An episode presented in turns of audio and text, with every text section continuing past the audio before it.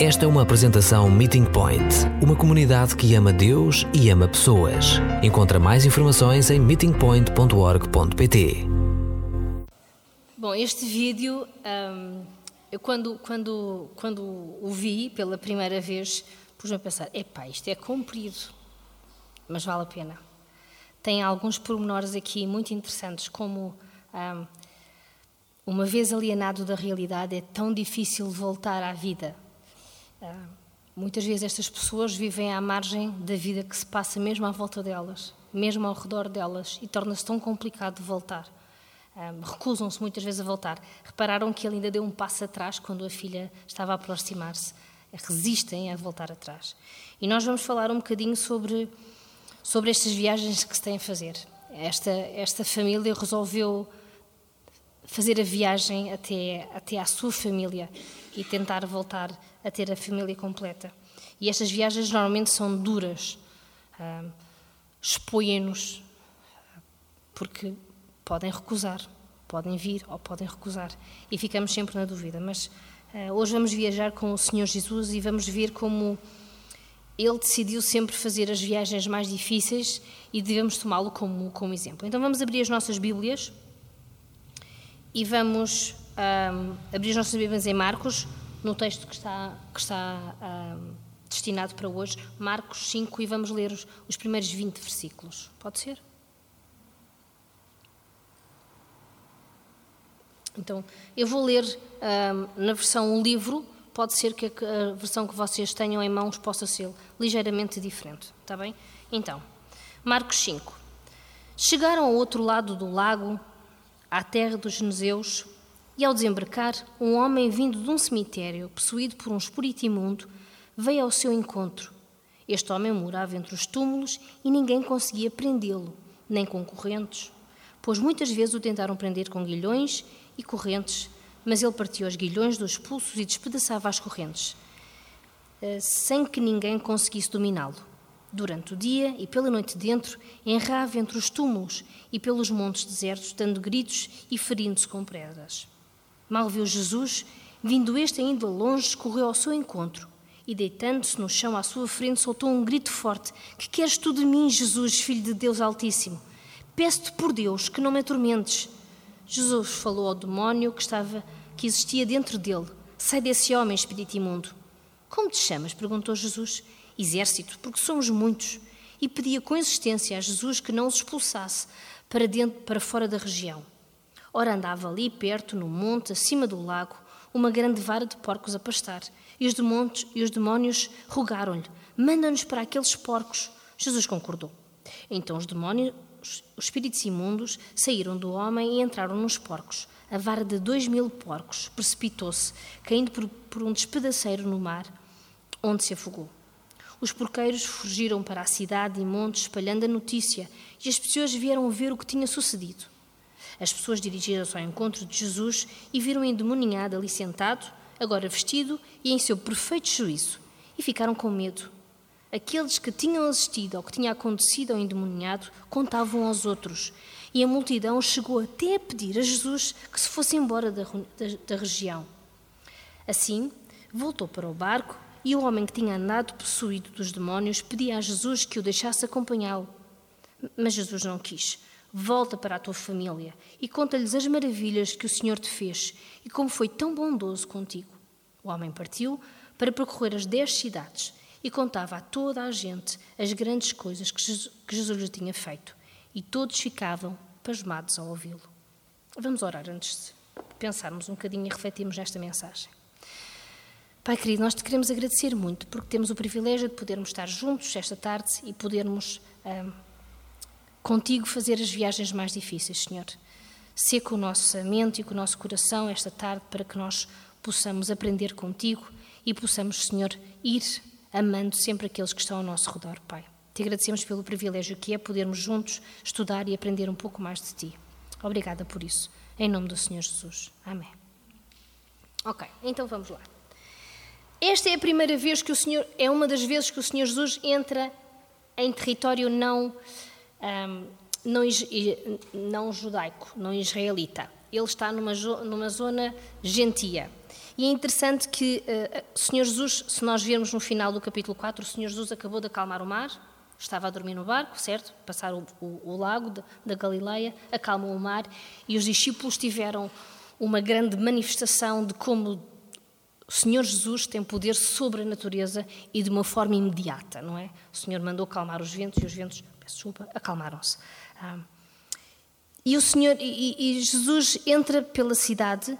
Eh, esta, esta cidade faz parte das dez cidades gregas, de alguma forma antecipando que a missão da Igreja não, se, não ficava circunscrita a Israel e ao povo judeu, mas sim a todo o mundo, a, toda, a todos os confins da terra. E ao desembarcar, ele tem este encontro. Reparem que uh, o Senhor Jesus desembarca e um homem que devia estar no cemitério em alguma distância vai ao encontro dele. Este homem é um homem conhecido na região, não é desconhecido. Ele vive num cemitério e toda a gente sabe que ele está possuído por um espírito imundo. Este homem está longe da sua família, da sua aldeia, sem contacto humano normal. Está completamente desprovido de alguma forma de humanização. Cada vez mais é menos homem. Ah, só que um parte para nós. Nós temos, ah, temos às vezes, ah, não a consciência clara e nítida que neste mundo onde nós vivemos está a decorrer uma batalha espiritual, que às vezes é visível, nem sempre consciente, para nós.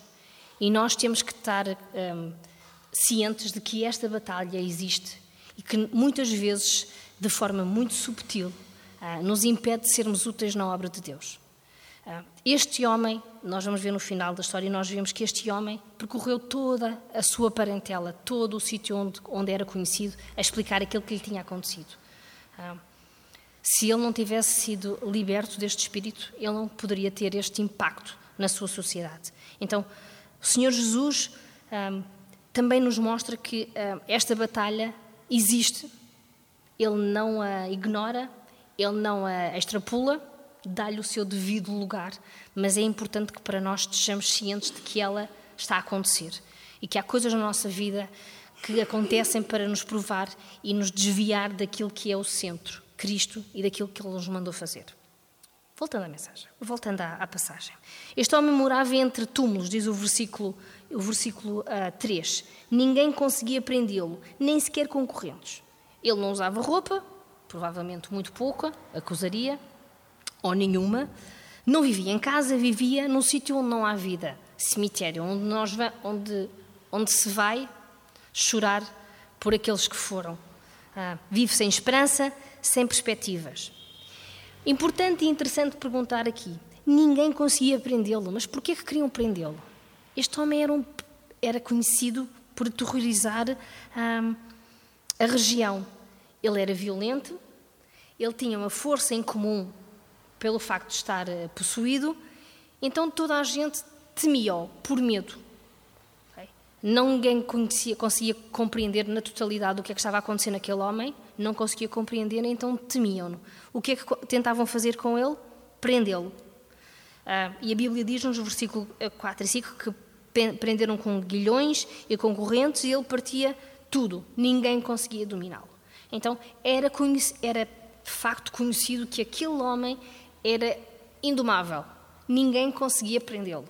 Ninguém conseguia, nada de que pudessem fazer ao homem o conseguia dominar. Atenção que naquela altura também havia ah, eh, práticas eh, de exorcismo.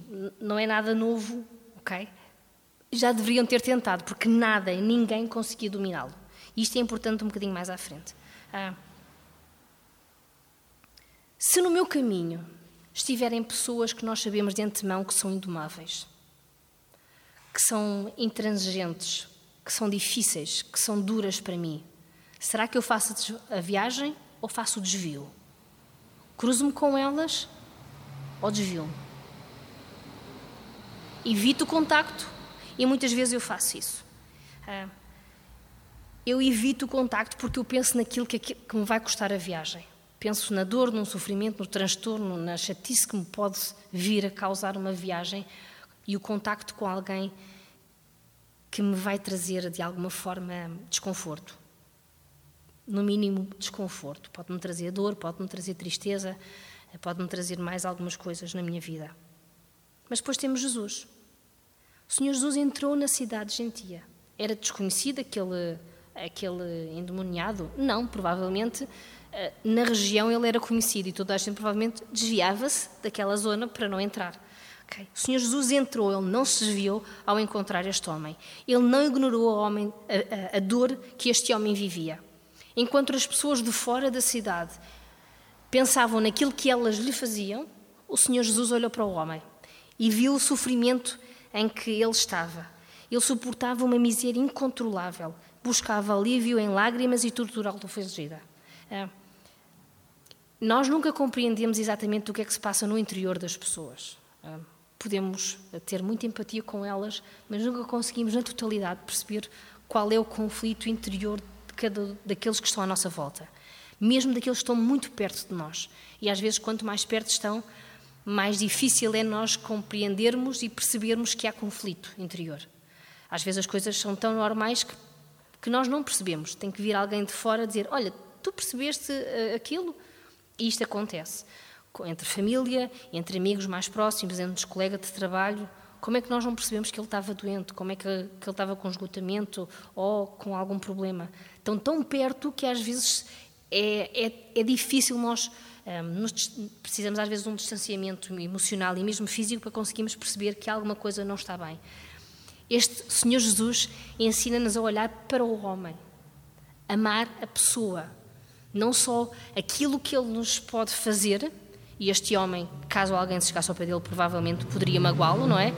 O Senhor Jesus cuida da pessoa e por isso não se desvia, não faz o desvio na sua viagem, ele segue. Ah, Vemos também no versículo um, 6 e 7 que este homem reconhece em Senhor Jesus a força espiritual que ele tinha. Por isso é que ele se deita. Ele, ele deita-se no chão à sua frente e grita: Que queres tu de mim, filho de Deus Altíssimo? Pense que, por Deus, que nem me atormentes. Ele reconhece em Jesus a autoridade. Então, nos últimos versículos de, do capítulo 4, nós vemos a autoridade sobre a natureza e agora vemos o Senhor Jesus exercer e vai exercer autoridade sobre o mundo espiritual. O Senhor Jesus falou diretamente, ele não ah, usou mais nenhum tipo de, de, de prática, que era comum na altura, ele falou com o demónio e disse-lhe: Sai desse homem, espírito imundo. O Senhor Jesus fez aquilo que ninguém conseguia fazer. Porquê? Porque ele veio dar liberdade aos cativos, ele veio dar vida aos moribundos. Por isso é que ele disse: Eu sou o caminho, a verdade e a vida. Eu sou a ressurreição e a vida. Eu volto a dar vida onde ela não existe. Onde ela se está a extinguir, eu dou.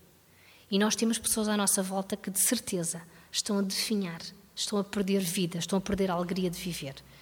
E é o Senhor Jesus que pode fazer isso. Por nós e através de nós. Para Jesus, amar é ir, é deixar uma vida transformada. Consigo eu amar assim? Estaremos nós a deixar a marca do amor de Deus naqueles que nos rodeiam? Ou será que andamos tão centrados nos nossos problemas que não vemos o sofrimento, a destruição na vida das pessoas com quem lidamos diariamente? Sejam eles amigos, sejam família, sejam colegas, seja o nosso marido, a nossa mulher, os nossos filhos, os nossos pais. No caso da dúvida, no caso de dúvida, fazer sempre o que o Senhor Jesus fazia: amar a pessoa. Ah, e o Senhor, o Senhor Jesus, ao longo do seu ministério, sempre nos mostrou isso: amar a pessoa, independentemente do que ela pudesse fazer. O Senhor Jesus fala diretamente com o demónio e pergunta-lhe: Como te chamas? Exército, porque somos muitos. Porquê que o Senhor Jesus pergunta ao nome? É mais uma forma de ganhar autoridade perante, para que o, o, o demónio também reconheça a sua a, a identidade, a sua autoridade. E é interessante que alguns comentadores falam porque é que ele fala em exército ou legião, que normalmente tinha de 5 a 6 mil, um, a 6 mil soldados. Lembra-se que esta, esta região era toda ela dominada por romanos. Okay? Então, normalmente, uma legião tinha normalmente de, de 4 a 6 mil homens. Um, tal como este homem, eh, que estava a ser dominado por alguma coisa exterior, também o, o homem que, foi, que estava a ser possuído por alguma coisa que era exterior a ele. E, e o Senhor Jesus ah, mostra como muitas vezes ah, nós não conseguimos compreender o que está a acontecer nas pessoas porque está além do nosso conhecimento e da nossa capacidade. E às vezes precisamos de pedir a Deus discernimento para compreender exatamente o que está a acontecer na situação. Ele pede com insistência ao demónio para que não os deixe sair uh, desta, desta zona. E o versículo 11 a 13 diz-nos que ali perto estava uma vara de, de porcos a pastar e e os demónios, os dizem: manda-nos para os porcos, faz favor, não nos deixes sair sozinhos, não nos expulses, não nos, não nos mates, por favor, manda-nos para os porcos. E o Senhor Jesus concorda. Então, ah, os espíritos, os espíritos imundos ah, entram nos porcos e a vara de dois mil porcos precipita-se e cai ah, no mar, onde se afoga. Os porcos afogaram-se. Esse era o objetivo final eh, dos, dos, dos espíritos, era acabar com a vida do homem, era ganhar sobre a morte, ganhar a vida. Mas porquê que, uh, porquê que o Senhor Jesus expulsa o demónio do homem e envia-os? Porquê que entre a vida do homem e a vida e os porcos? Será uma escolha fácil? Para o Senhor Jesus foi. Porque a vida, a alma de qualquer pessoa, de uma única pessoa, neste caso, vale muito mais do que dois mil porcos. Uh, do que o lucro que os dois mil porcos poderiam dar. E aqui vemos que é mesmo uma região gentia porque estamos a lidar com porcos, não é? Uh, nós lemos já há bocado que a nossa vida, se Senhor, se, se, se Deus se preocupa com as aves do campo e dá-lhes de comer, dá-lhes onde dormir, se dá aos lírios do campo, onde eles a roupa melhor do que uh, eles possam imaginar. Uh, quanto mais de nós, quanto mais nós somos muito mais valiosos para Deus. O Senhor Jesus define, simplesmente faz a escolha, e faz a escolha pelo, pelo homem, e define critérios. A vida humana é sempre mais valiosa que qualquer outra coisa. E nos nossos dias, nós ouvimos notícias chocantes de como o valor da vida é tão relativo. Ainda hoje no carro nós vínhamos a ouvir uh, que a uh, Itália não deixou uh, um barco com refugiados que o barco atracasse. Espanha deixou, mas são mais seis dias de viagens e o barco não tem condições para, para, viajar mais seis dias pelo Mar Alto. Vemos notícias de como há mortes por motivos mais estranhos e mais tontos que se possam imaginar porque não entregou a minha enxada ou porque levou muito tempo, sei lá. Há, há, os motivos às vezes são tão. O valor da vida. Fala-se de tráfico humano e nós estamos a começar a ficar envolvidos com uma comunidade no Ministério que trabalha com tráfico humano. É uma realidade que às vezes, como nós não a conhecemos, não é consciente. O valor da vida cada vez é mais relativo o Senhor Jesus diz que não, Ele é absoluto. Ganha sempre qualquer coisa. Sempre. O valor da vida é sempre melhor. Ah, o valor, qual é o valor da nossa vida? Podemos calculá-lo? Eu acredito que sim. E o valor da nossa vida é dado por Deus, ao mandar o seu Filho Jesus para que morresse na cruz do Calvário por nós e nos desse vida eterna. Esse é o valor da nossa vida. Nós valemos tanto aos olhos de Deus que Ele deu aquilo que Ele tinha de mais precioso. O Senhor Jesus. E só isso deve nos, uh, deve nos fazer olhar para aqueles que estão em dificuldades, que estão em, em, em, em tristeza, em dor, e valorizá-los por aquilo que eles são. Eles são filhos de Deus, são criaturas de Deus. Contrariamente, cada vez mais o mundo despreza o valor da vida humana. Contrariamente, ah, nós vemos o lucro sempre a passar à frente do valor que a vida possa ter. Claro que isto é para nós. Os porqueiros não acharam muita piada a que os seus dois mil porcos morressem, como é óbvio. Provavelmente ah, nós também não, não iremos achar muita piada ah, se estivéssemos naquela situação e não conhecêssemos o Senhor Jesus. Então, o que é que eles fizeram? porque não perceberam o que estava a acontecer, o que o Senhor Jesus estava a, a, a, fazer, eles voltaram para a, sua, para a sua terra e foram dizer: houve um homem, chegou ao cemitério, encontrou o endemoniado, expulsou os demónios, os demónios entraram dentro dos porcos, os porcos morreram, e agora o que, é a gente faz? Pá, ficamos sem, sem sustento. Gente, não, não temos como comer, não temos com que. Ah, vamos lá ver. E quando eles voltaram a chegar eh, e voltaram a ver o homem que tinha sido possuído, o que é que eles encontraram? O versículo 15 diz-nos: encontraram o, o, o, anteriormente endemoniado sentado, vestido, em pleno juízo. O contraste. Um homem, no princípio do, do texto, nós vemos um homem ah, que andava entre os túmulos, que, não, que vivia ah, a, a ferir-se, despido, sem, nenhum, sem nenhuma forma de comunicação a nível humano, e de repente vemos um homem sentado, quieto, no seu pleno juízo. Este homem, ah, além de liberto, ele foi salvo. E aqui também há uma grande diferença. Okay? A conversão é o início de uma nova vida, com equilíbrio, sossego, descanso, paz, dignidade, ordem e decência. E este homem, de repente, tudo o que ele não era antes, começou a ser agora. Uma nova vida começa. Ele voltou a estar vivo e a conseguir comunicar com, com os seus pares. As pessoas podiam ter reagido, aqueles porqueiros podiam ter reagido de outra maneira. Podiam ter ficado felizes e contentes porque o homem estava bem agora, não era? Anteriormente não estava e agora estava bem. Podiam ter. É, pronto, uau, espetáculo. Respeito. Bom, muito bom, ok, o homem está bom. Mas não foi isso que eles fizeram. À tona vieram eles, devem, eles, ao princípio, ficaram eh, maravilhados, com reverência por aquilo que estavam a ver, mas de repente, valores mais altos, os seus, mesquinhos, ah, pessoais, egoístas, vieram ao de cima. E de repente, aquilo que deveria ser um milagre tornou-se um, ah, um, um assalto à sua carteira, ao seu lucro. Deixaram de ter lucro. Aqueles homens sentiam-se traídos porque deixaram, estavam revoltados com a morte dos porcos. Para eles, aquele homem não tinha valor nenhum. Os porcos é que tinham valor, tinham lucro. Ah. O que é que eles fizeram? Pediram ao Senhor Jesus para, para que fosse embora da sua região. Eles não queriam que o Senhor Jesus continuasse e, desse cabo do resto do seu lucro. Como é que eles poderiam ir, como é que a cidade ia continuar a, a, sobreviver se o Senhor Jesus continuasse a fazer aquelas coisas. Não pode. Podes ir embora, se faz favor. Pediram eles ao Senhor Não devem ter pedido, se faz favor, provavelmente. Mas pediram ao Senhor Jesus para se ir embora. Eles encontraram o Senhor Jesus. Eles testemunharam um milagre, mas eles não foram salvos.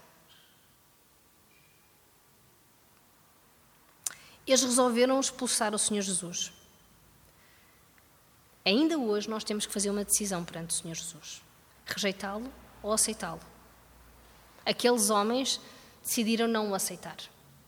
Hoje, e quando nós confrontamos alguém com o Senhor Jesus, nós devemos lembrar que ele tem a opção de aceitar ou rejeitar e vai viver com, com, com a consequência dessa, dessa, dessa escolha. Mas é importante nós percebermos que ainda hoje toda e qualquer pessoa tem que fazer a sua escolha. Mas ele tem que ser confrontado. Estes homens fizeram a escolha errada, certo? Ah. E por causa disso, o Senhor Jesus, vemos no versículo 18, voltou para, a sua, para o barco e o homem que tinha sido possuído, agora liberto, foi atrás dele e disse: Eu quero ir contigo. É normal. O Senhor Jesus tinha-lhe voltado a dar vida, ele queria estar perto do Senhor Jesus, tal como nós ah, queremos estar perto do Senhor Jesus. Ah, provavelmente aquele homem queria agradecer-lhe sempre Estava-lhe tão grato que queria servi-lo a ele, queria estar perto, não queria sair eh, do seu lado. E o que é que o Senhor Jesus diz no versículo 19?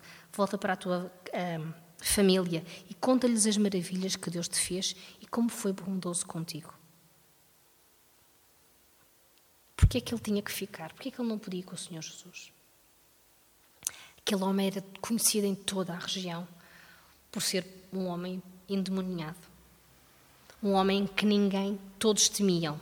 toda a gente que ouvia falar nele, a primeira reação era medo. E de repente ele é um homem transformado.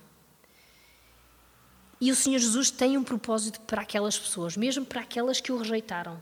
Porque o homem, ao ficar na sua cidade e falar daquilo que o Senhor Jesus lhe fez, ele é um testemunho vivo. Quando o Senhor Jesus o deixa ficar, é porque ele tem um propósito para ele naquele lugar. E aqui vemos o amor e a misericórdia do Senhor para, aquele, para, para com aquele povo que o rejeitou. Ele deixou aquele homem ali e ele deu do seu testemunho e começou pela sua casa. Agora que estava liberto e podia retomar a normalidade da sua vida, sua família também seria abençoada através desta libertação. Ok? E muitas vezes isto acontece. Quando alguém numa família se converte, ele é bênção para toda a família. E nós temos muitas histórias em que isso acontece. Em que há uma pessoa que é salva e toda a família é abençoada por causa dele e ele torna-se missionário dentro de casa, torna-se uma testemunha dentro de casa. Isto não é de hoje, o Senhor Jesus já tinha feito isto e nós vemos isto, basta olhar para o nosso lado e para os nossos amigos e para a nossa família em que isso acontece. Acontece com muita regularidade. E graças a Deus porque isto acontece. Nós temos de ser testemunhas onde nós estamos, seja fácil, seja difícil, seja uh, humanamente agradável ou custe seja doloroso, seja sofrível às vezes para nós. E há alturas fáceis e há alturas mais complicadas a nível familiar. Há alturas em que é tudo muito complicado. Um, há doenças, há, há conflitos, há, há, há coisas que, que, muitas vezes nós não compreendemos como é que começaram ou quando é que vão acabar. Há mortes, há doenças, há, tantas coisas que passam uh, que não estão ao nosso controle. Eu devo continuar a ser, a, a ser testemunha, a amar, sempre. Então este, este homem partiu e, e, contava a toda a gente. Vemos no versículo 20. Ah. Ele escolheu, ele ficou no sítio onde provavelmente a primeira reação das pessoas quando o viam era dois passos atrás. E só depois é que, com curiosidade, iriam ver o que ele estava a falar. Isso também nos acontece a nós. Ah. O Mateus, esta semana, foi uma festa de anos. E, e, quando nós estávamos no caminho para casa, ele estava-me a dizer: oh, Mãe, um, eu estava a falar com o Francisco e estava-lhe a dizer que, que, ele, uh, que eu amo o Senhor Jesus e que, e que vou à igreja. E ele riu-se, mas eu não me importei. E eu, boa filha, é assim. Tens de continuar a dizer. As pessoas às vezes não vão compreender, mas tens de continuar. Mas vai ser sempre assim, mãe. Eu ainda fiquei a pensar um bocadinho o que é que havia a dizer. Mas, continuei a conversa e disse-lhe que o normal, provavelmente, o mundo é não compreender o que, o que acontece dentro de nós e quem é o Senhor Jesus para nós. Este homem provavelmente teve reações muito boas e muito más, tal como nós as temos hoje. A nossa missão continua a ser a mesma: continuar a falar. O que é que este homem fez? Ele continuou a ir e a amar, falando daquilo que o Senhor Jesus, ah, que o Senhor Jesus lhe tinha dito. Há viagens que nós não gostamos de fazer. Há, há, viagens que nós não gostaríamos de fazer. Há alturas da nossa vida que nós. Há tanta coisa que gostaríamos de evitar pelo transtorno, pela dor.